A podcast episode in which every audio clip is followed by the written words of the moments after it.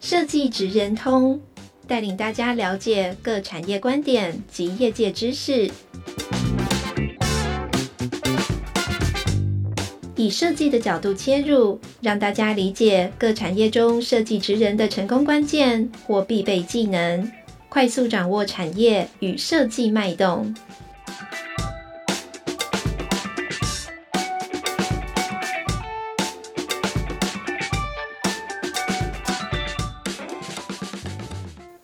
众大家好，欢迎来到设计职人通 Podcast 频道，我是台湾设计研究院的小迪。今天我们邀请到本副设计的蔡家豪建筑师来跟我们谈一谈改变城市的那些公共空间。那我们现在就先请家豪来跟各位听众打声招呼。嗨，各位大家好，我是蔡家豪。哎，家豪你好啊。现在想要先请你哦，先简单的跟我们的听众自我介绍一下你自己，还有你的公司。呃，我是蔡家豪，然后呃，我是一位建筑师。那我毕业于淡江大学建筑系，然后交通大学建筑研究所。那后来到英国的伦敦大学巴特建筑学院做就读。那后来回到台湾之后呢，我们一直在从事跟呃老旧建筑，那但我们最近也开始有一些新建筑的呃设计有相关，所以也非常关心很多老建筑如何在改造上面的一些方式。对，那您的公司本附设计的部分的话。呃，我们有看到说，其实你们是致力于说不同的材料，然后空间，那拼凑出就是全新的生活的场域以及建筑空间。呃，那我们想要知道的说，就是你认为啊，你自己是一个怎么样样态的一个建筑师？那以及在你的工作团队里面，你通常是扮演是一个怎么样的角色的人？除了老板之外。哦，好，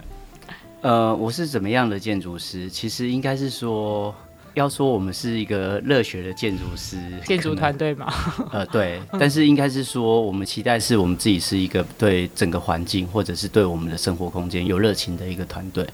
那所以呢，其实不管我们面对哪一种相对应的案件的时候，我们希望我们永远都保持有热情，这是我自己自己期许，然后也自己觉得自己应该是那样子的建筑师。那团队里面呢，我觉得我比较像 mentor，比较像。心灵导师，就是也就是说，我们自己的团队里面我比较以，呃，就像学校的方式带领着我们团队，那保持每一个人有创作的能量的机会，然后来团队里面一起做事。他、啊、当然也属于团队里面比较老的一个人，所以必须要稍微带领着大家，避免大家走错路，或者是导引大家呃走在对的事情上面。既然是 mental，所以有时候好像也会砥砺大家在心灵上有一点要往前进。的一种状态，嗯，对。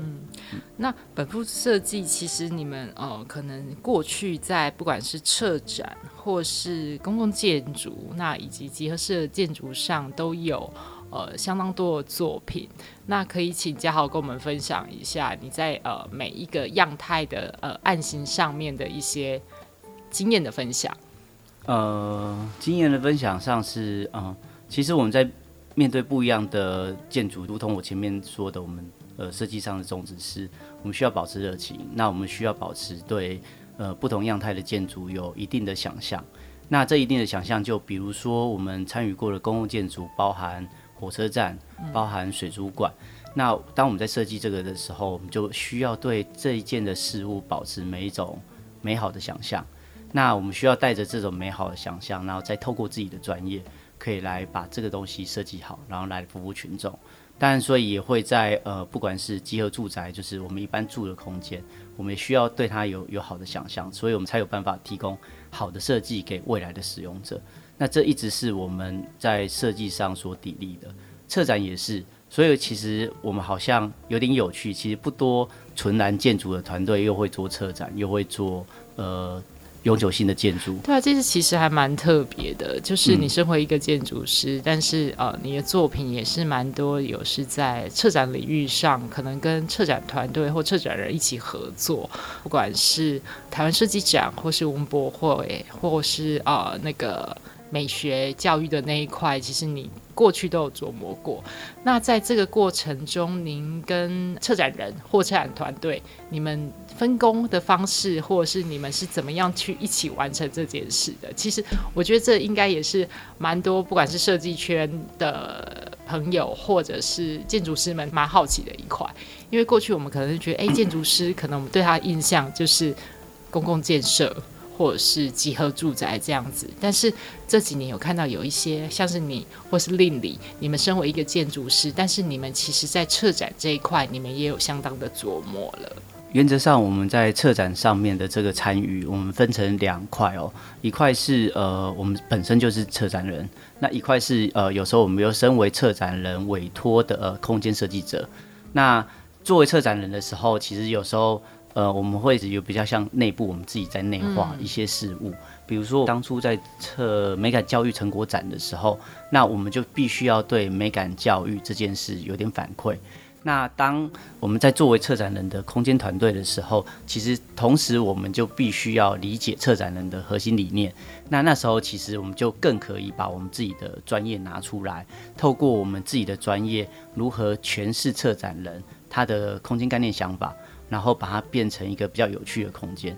所以我想要分享一个呃，比如说今年刚完成的文博会的嘉义馆，那那时候呃，策展人徐景婷小姐就 Gina，她呃有一个很粗浅的概念，那粗浅的概念，他们也会有一些粗浅的空间想法。那那时候其实找我们的时候，我们就觉得，哎，我自己本身是嘉义嘉义人，对，嗯、那我们就会开始希望透过自己的空间专业，到这个展场里面可以做一些有趣的事情。那有趣的这件事情其实很常，不管是发生在我们的策展的空间，或者是我们永久性的空间，我们都期望那个有趣会让你，就是我说的生活的想象。那所以像文博嘉义馆那时候，不过老实说，就有点像 像居娜他们一样，每个都会被我们弄得有点辛苦。我们总是希望创造一个好的空间，有点有趣的空间，所以我们会希望。在有限制的预算里面去挑战一个比较有趣的做法，但但就会比较辛苦一点点。但是我们也会尽全力的去协助那件事可以完成。因为那个时候我有去参观文博的嘉义馆，我觉得它是一个很棒的。嗯、其实我必须坦白说，它那个整个空间体验的感觉非常符合嘉义馆这样的名词。那我相信很多听众可能没有去看过文博，那也没有办法对嘉义馆有一个想象。那现在不如我们就请嘉豪可能口述一下，就是你那个时候，呃，给嘉义馆整个空间你是怎么定位？那你希望达到一个怎么样的样态？嗯，让听众可以想象一下。诶，虽然说现在文博会也结束了，但是至少他们可以想象一下，那整个空间的沉浸的那种感觉是怎么样的？好，呃，我先打一个广告，它其实现在还存在，后来它被移展到现在的嘉义博物馆，好像嘉义博物馆，对。那它会放好像四个月左右，嗯，好，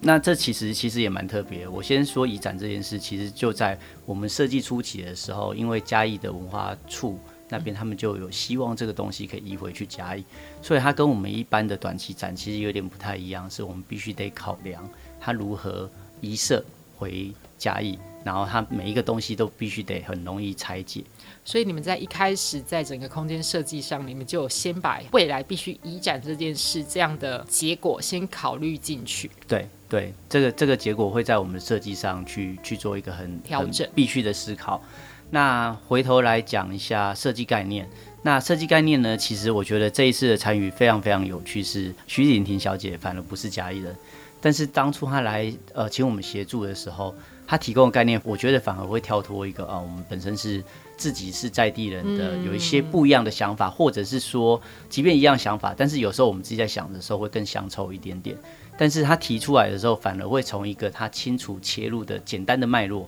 让大家知道一些简单的事物。但是他其实代表着嘉义，所以他当初其实拿着几个很重要的因子来告诉我们说，他觉得嘉义其实在北回二十三点五度经过，那那边阳光充足，是他对嘉义的印象。另外的印象是嘉义其实有一个很重要的轴线，从我们的嘉义火车站，再到我们最有名的喷水圆环，然后再到我们后面有一个公园中山公园啊，现在叫嘉义公园，它是一条长长的轴线，就是一条路把大家串在一起。那这条轴线里面呢，它又透过陈澄波的画，从陈澄波以前从呃我们的嘉义公园回望到整个城市的这一幅画，作为一个起点，所以他希望这个很重要的嘉义城市的轴线，然后透过这个呃画作的起点作为开展。那因为嘉义其实是一个不大的城市，那它其实有一个很大的嘉义公园，加上旁边的植物园，其实还算是呃蛮棒的一个一个绿带。那那个地方其实对我来说是充满了回忆，因为我小时候几乎都在那边玩耍。长大。对，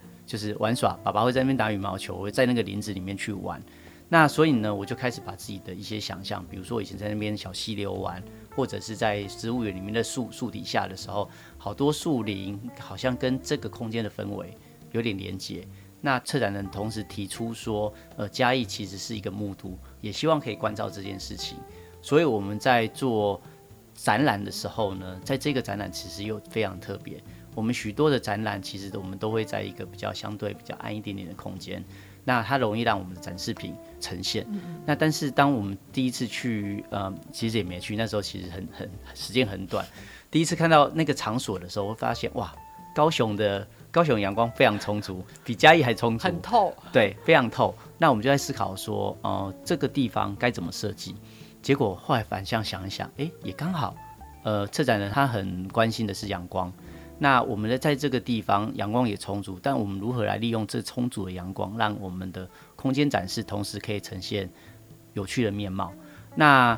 在我们观察里面。因为它在一个小房子里面，一边是对着海边，一边是对着比较高雄的市区。那我们就在想说，那在高雄里面要展一个嘉义馆，那我们能不能在这个里面变成一个好像在城市里面的城市？所以我们想要把那个小房子当做往外看是一个高雄城市，但我们要把嘉义馆塞在这个城市里面。所以呢，我们就做了一圈墙。如果你有看照片，或者是你现在还有兴趣，赶快去嘉义。但是现在去嘉义博物馆，你可能看不到那个东西。但是我们就是用了一个像城墙的东西，把大家围在里面。那这城里面呢，其实就是我们的嘉义的城市。那围在里面，我们就希望在上面，好像我们我小时候的经验是，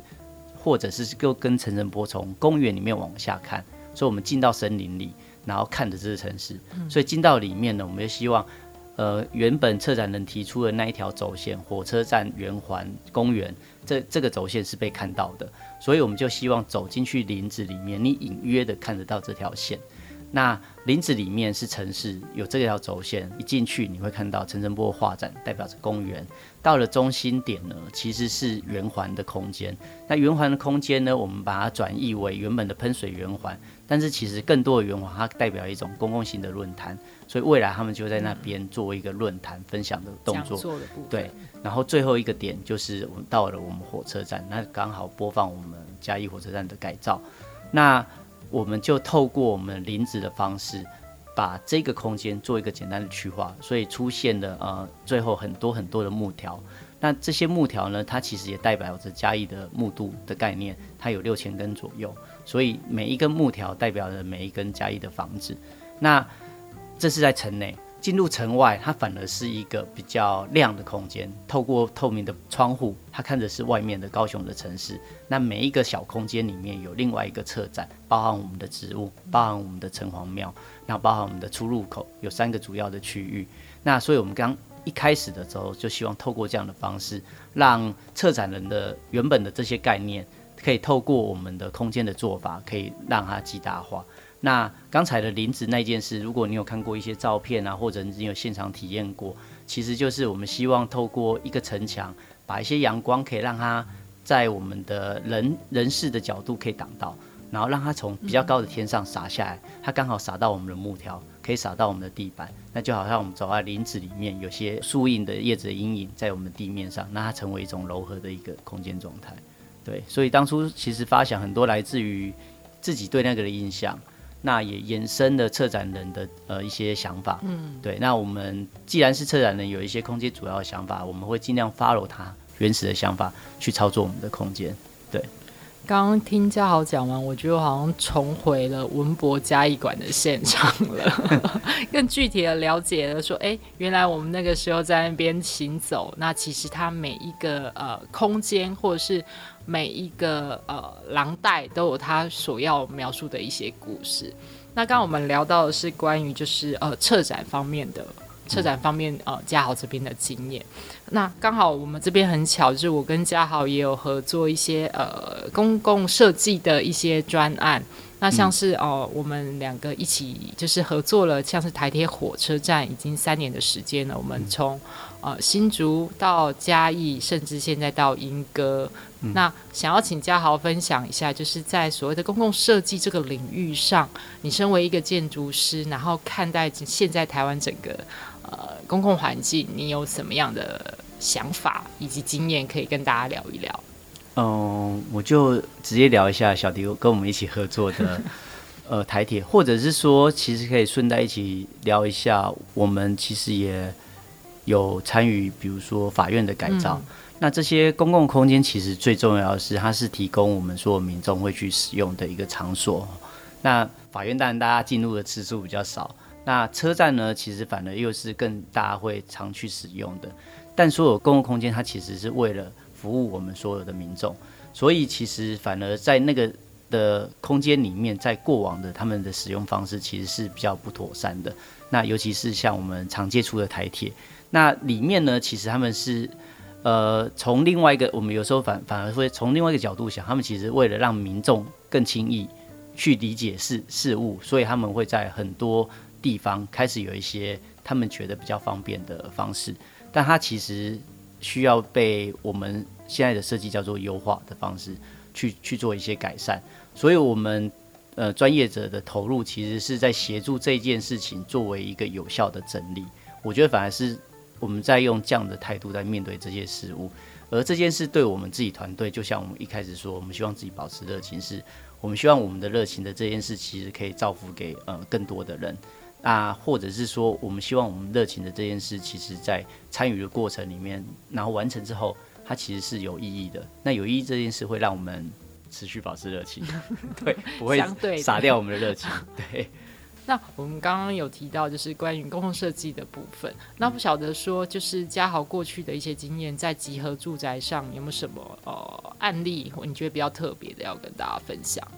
呃，在集合住宅，其实它某种程度虽然是呃私人委托，但是它某种程度也是一个大家群体共居的一个一个空间。嗯，那。呃，当然，呃，很多，比如说像我们的集合住宅，就是我们住的公寓啊，或者台北的比较大一点的集合住宅，因为很多人盖，那或者是有时候其实是建商，那大家反而在设计的过程里面，呃，其实限制相对的多，因为它就是一个可能对建商而言是个商品，它必须得卖出去。那对于建筑师的责任而言呢，其实我们除了让那个房子好看以外，我们更希望可以创造好的空间品质，或者是好的空间想象。那尤其是我不断的在提说空间想象这件事，是我觉得对我们自己团队蛮重要的。那空间想象吗？空间想象，或者是生活想象。那所以我想要分享，比如说我们集合住宅做了，目前做了三个，但因为地缘的关系都在嘉义。但我们从第一个参与的住宅到第二个，在第三个的时候，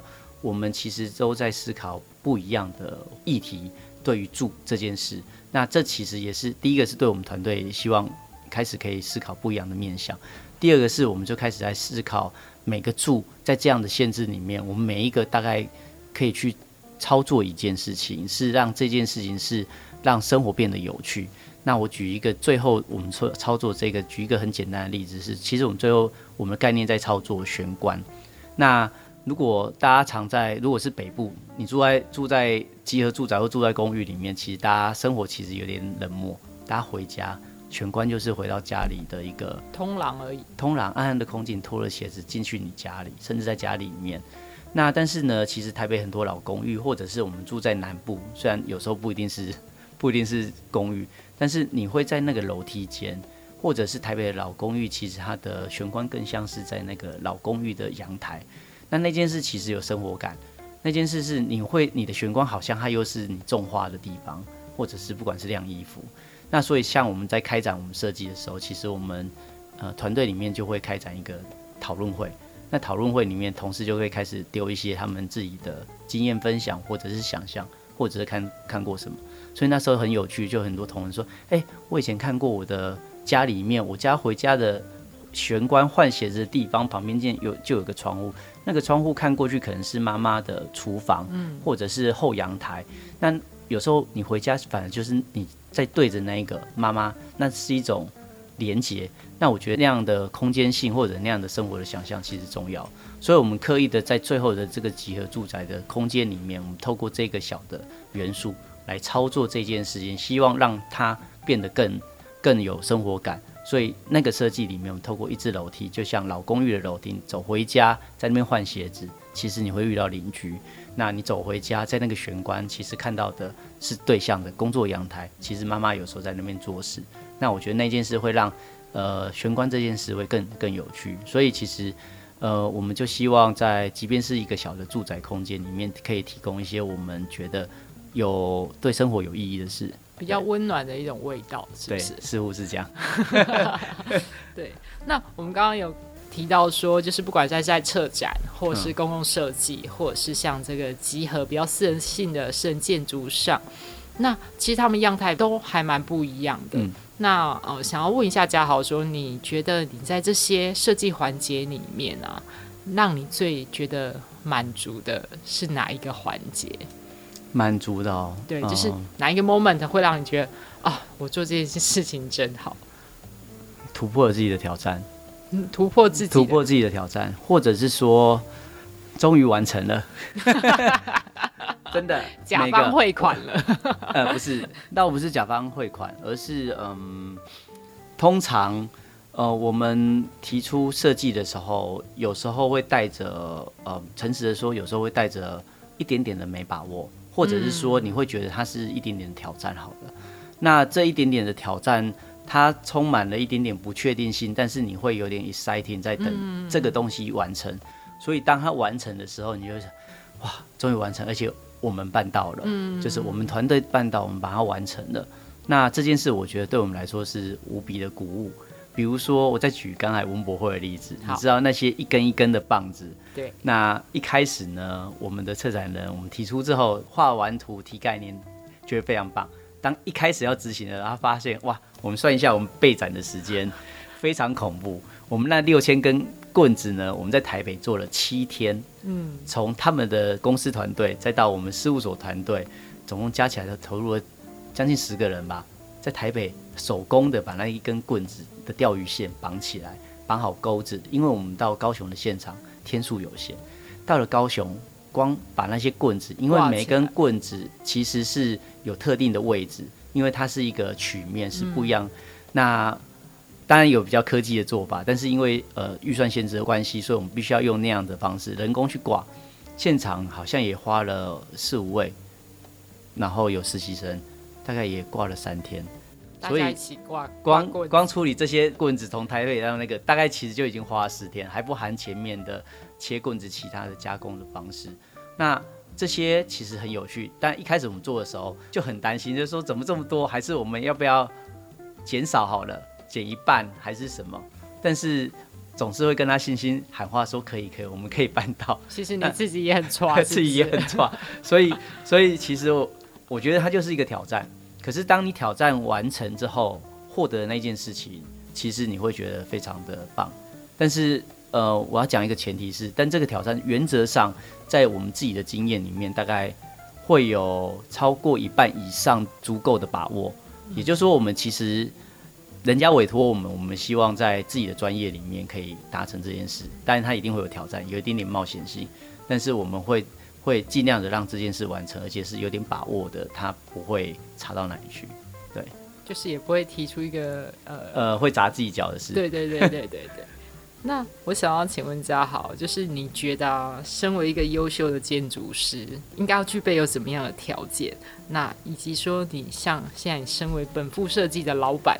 那你在选择员工的时候，你嗯，对你而言，你觉得最重要的呃特质或是职能，你觉得是什么？优秀的建筑师不敢讲，但是嗯，嗯，我觉得要作为一个。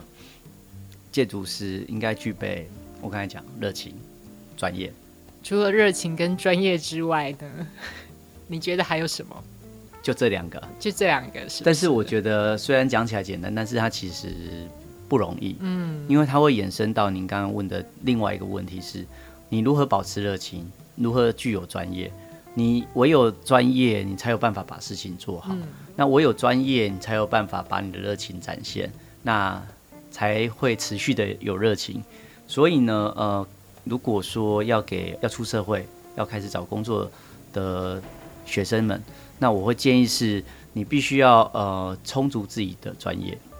那当然，大家一开始出社会的时候，其实你必须要保持着热情去学习。那你会把自己很多专业上的不足，不管在各个行业上去补足，那你就有办法具有足够的能力去完成事情。因为有时候其实是你没有足够的能力，那你会无法完成事情。那当你有能力完成事情的时候，你会遇到自己，即便是自己不会的时候，你会想到办法去解决它。那这时候你就有办法去做到，呃，把你的梦想做出来。嗯，那你就会。会觉得，其实我并不是在工作，其实我我是在完成一些有意义的事情。那你就会保持着热情去完成这些事，或者是你会找到更多有趣的事情来完成。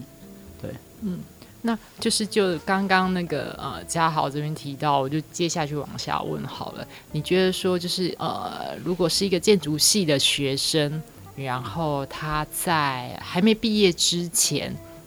的话，你觉得他嗯，在比方说大三、大四，或是硕二的时候，你觉得他有什么做什么事情可以让他提前为他进职场前做一些准备？像是你过去呃在念书的时期，你就有在其他的建筑事务所呃实习的经验吗？等等之类。问起来这样，我要开始很惭愧，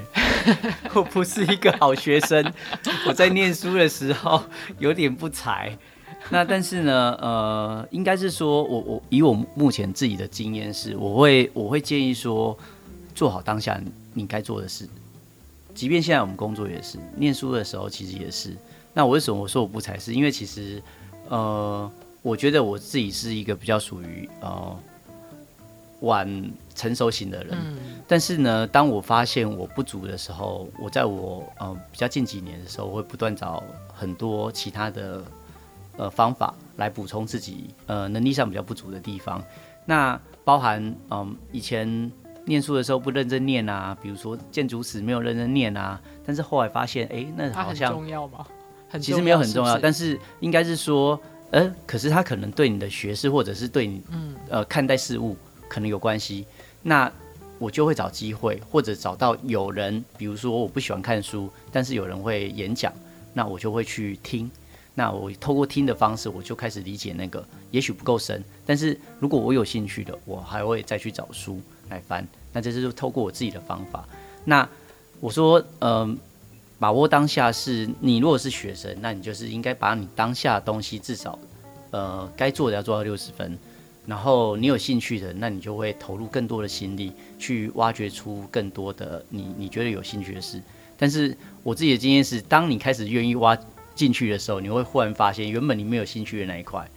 你开始会回馈去到那边，你会又又去挖东西，所以那反而会变反馈变成自己的养分。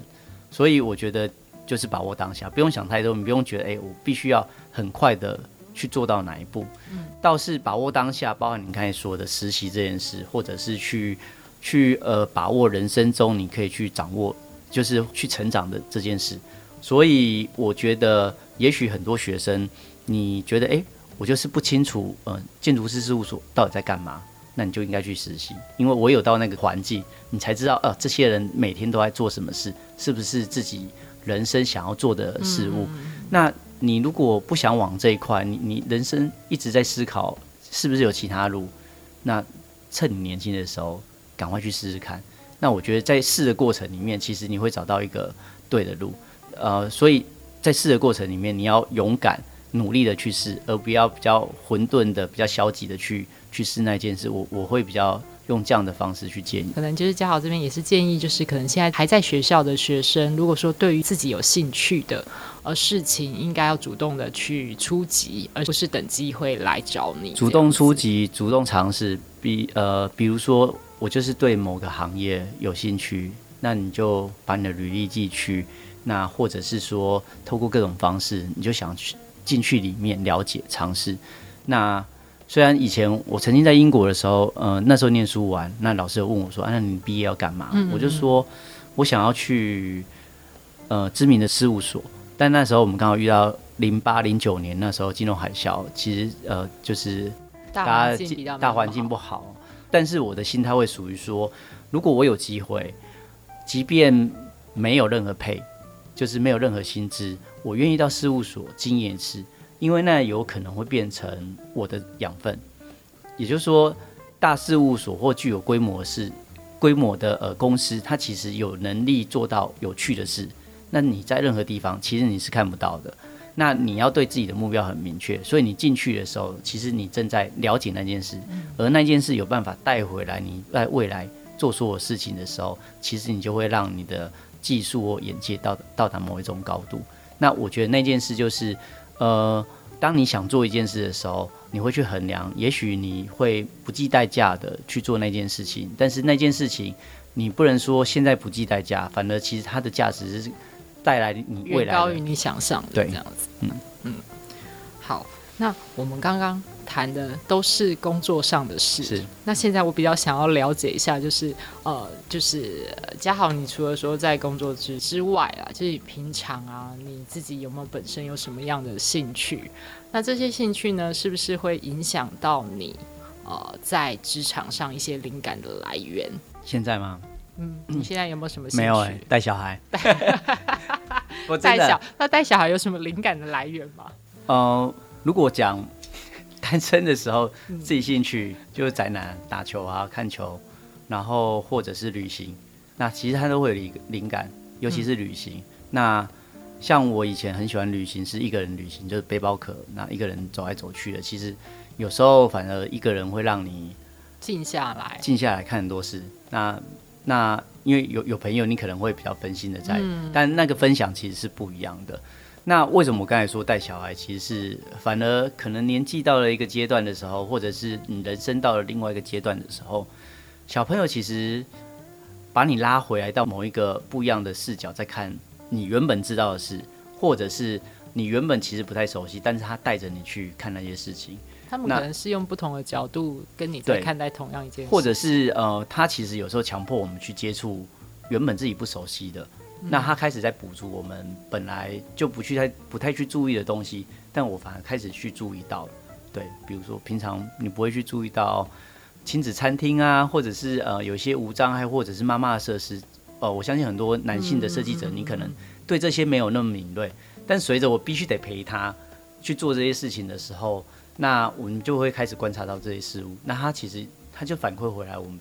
我们这边呢，或者是说，因为我必须得注意到他，我就会去做一些相关的资料的查询，所以我就理解到这些事情了。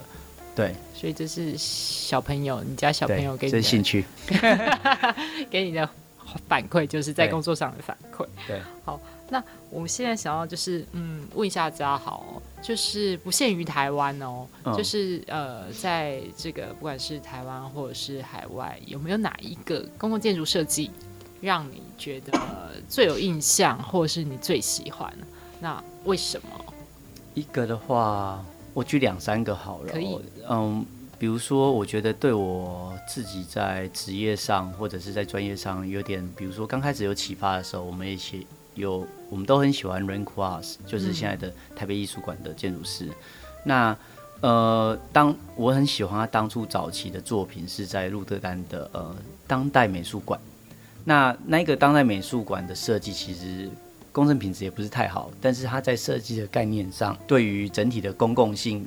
跟美术馆之间的关系，甚至它是在一条高速公路旁边，对于车型等等的相关的造诣，我觉得很有趣。那这件事其实对我们影响也蛮大的。那也就是说，它如你如何透过一个建筑设计来谈，呃，本来非常的呃隐私的美术馆或封闭的美术馆，那但是它可以开放给大众。那这件事我觉得对我来影响蛮大。那另外一个是呃。柏林的议会，嗯，那柏林的议会它其实是在一个老建筑上面多了一个圆圆的顶，它是呃英国的建筑师 Norman Foster 设计的。那第一个是它如何透过一个很现代的建筑，在一个呃很老的像古迹的房子里面的屋顶，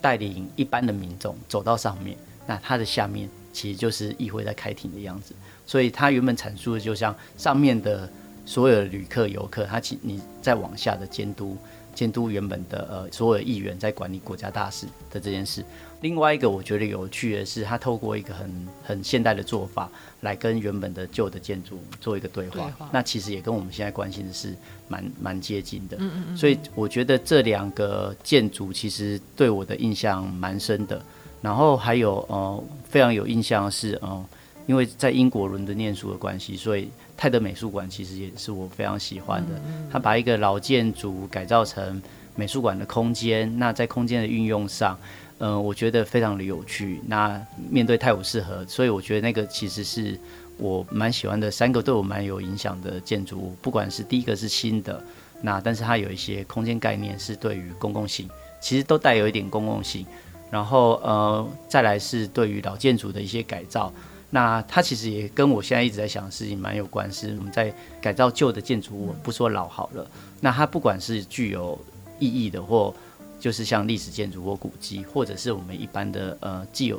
呃一般的老建筑，我们在搞的过程里面，我们如何去在里面思考一些有意义的事物，把它留下来或做改变？那我觉得这都是呃我们在现在设计过程非常关注的面貌。好，那我们今天非常谢谢呃蔡家豪建筑师来上我们设计职人通的节目。嗯、那我们设计职人通下次见，谢谢，谢谢。